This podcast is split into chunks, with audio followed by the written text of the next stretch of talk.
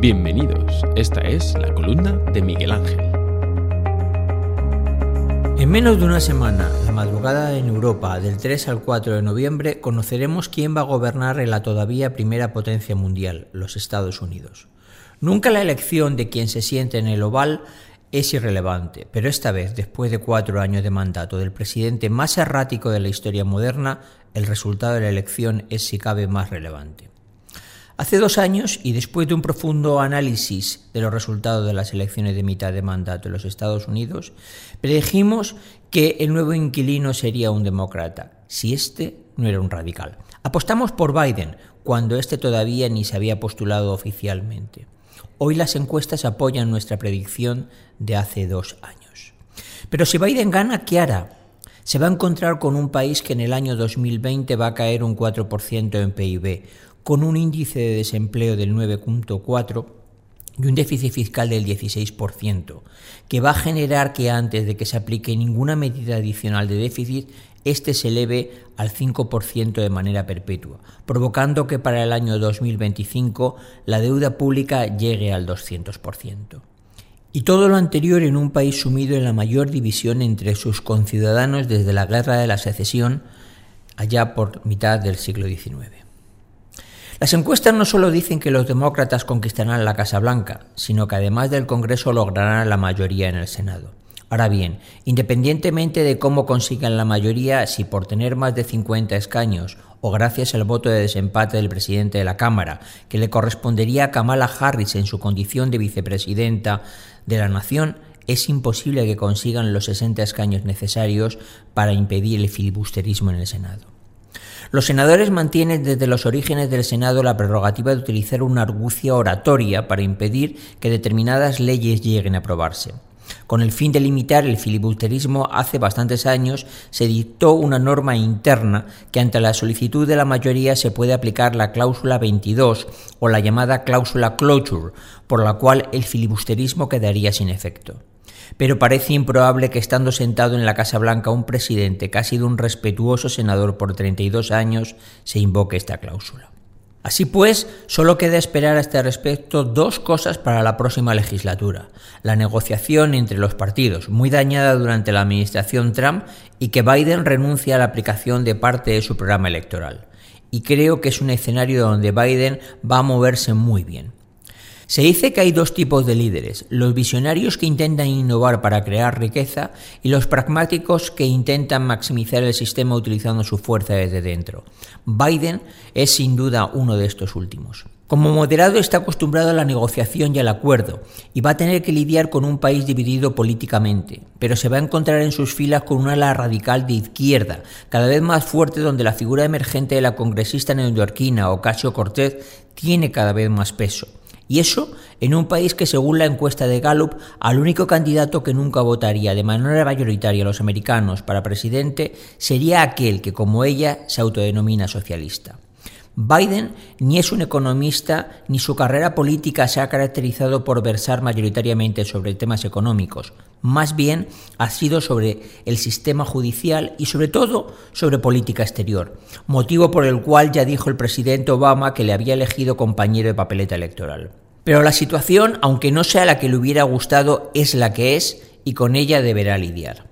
Ya he dicho que su prioridad serán los estímulos económicos. Pretende gastarse hasta un 3% adicional del PIB en gasto público, aunque es de prever que esa cifra sea imposible de consensuar y se quede entre el 1 y el 2% del PIB, cifra que puede rondar los 3 billones de dólares americanos.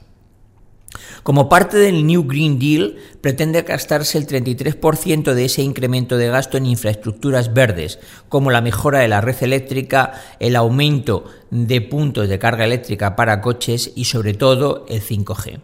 Pretende conseguir el más que ambicioso objetivo de que la generación de carbono sea neutra en 10 años. Consciente del problema educativo que pesa sobre el país, pretende dedicar un 21% de ese incremento en gasto en estímulos fiscales para los estudios en familias con rentas inferiores a los 125.000 dólares. Al igual que pretende abrir la mano a la inmigración, pero ni mucho menos a toda, sino a aquella que esté más cualificado. El tema sanitario es más que una patata caliente. Él no fue de los primeros en la fila a la hora de proclamar las bondades del programa Obamacare y por tanto no es de esperar que lo relance, aunque ya ha dicho que espera gastar un 20% del incremento del gasto público en sanidad. Pero si al final la Corte Suprema, con una mayoría amplia de jueces de tinte conservador, tumba el Obamacare, algo tendrá que hacer para no dejar sin asistencia sanitaria a millones de americanos que actualmente se benefician de él. Pero que nadie espere, porque ya lo ha desmentido, un sistema sanitario como el que proponía Sanders, de sanidad gratuita y universal. Esas ideas son europeas, pero muy mal vistas y poco aceptadas al otro lado del charco. Quien crea que va a revertir las medidas proteccionistas de Trump de manera absoluta, que espere sentado. Irá hacia un proteccionismo suave, donde se impondrán medidas como que el acero a utilizar en las obras públicas deba ser americano o que los barcos que transporten mercancías entre puertos americanos también deban ser americanos. Pero con seguridad se aliará con sus aliados históricos, los europeos, para luchar contra la hegemonía, sobre todo tecnológica, de China. En los Estados Unidos el recelo actual hacia los chinos es imperante en el 73% de los americanos y no es de esperar que Biden quiera aparecer de la noche a la mañana como el amigo americano de los chinos, por lo cual las sanciones a Huawei se mantendrán, al menos en el corto y medio plazo. Subirán los impuestos, pero de manera controlada a solo el 1% de la población, por lo que no habrá en el que quizás sea necesario programa de reducción de déficit fiscal.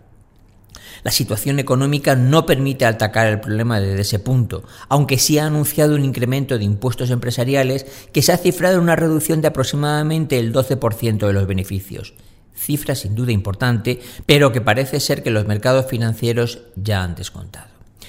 Mención aparte merece su compañera de papeleta, Kamala Harris, quien sin duda tiene reservado un papel importantísimo en la administración Biden y la cual está llamada a ser, y quizás antes de ocho años, la primera mujer que se siente en el oval y no porque vaya de visita.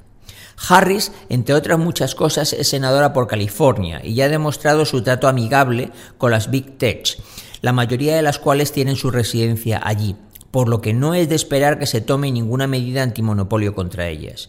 Tampoco es de esperar que ni Harris ni Biden se enfrenten a las grandes compañías.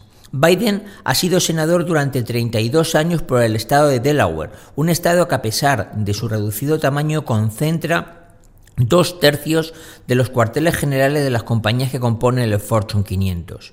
Y nadie cambia sus usos y costumbres a los 77 años. Ahora será el turno de ver qué compañeros de viaje elige si al final, como todo parece, es elegido como presidente. A pesar de lo que se dice, me cuesta creer que elija a Elizabeth Warren ni como fiscal de general ni como secretaria del Tesoro.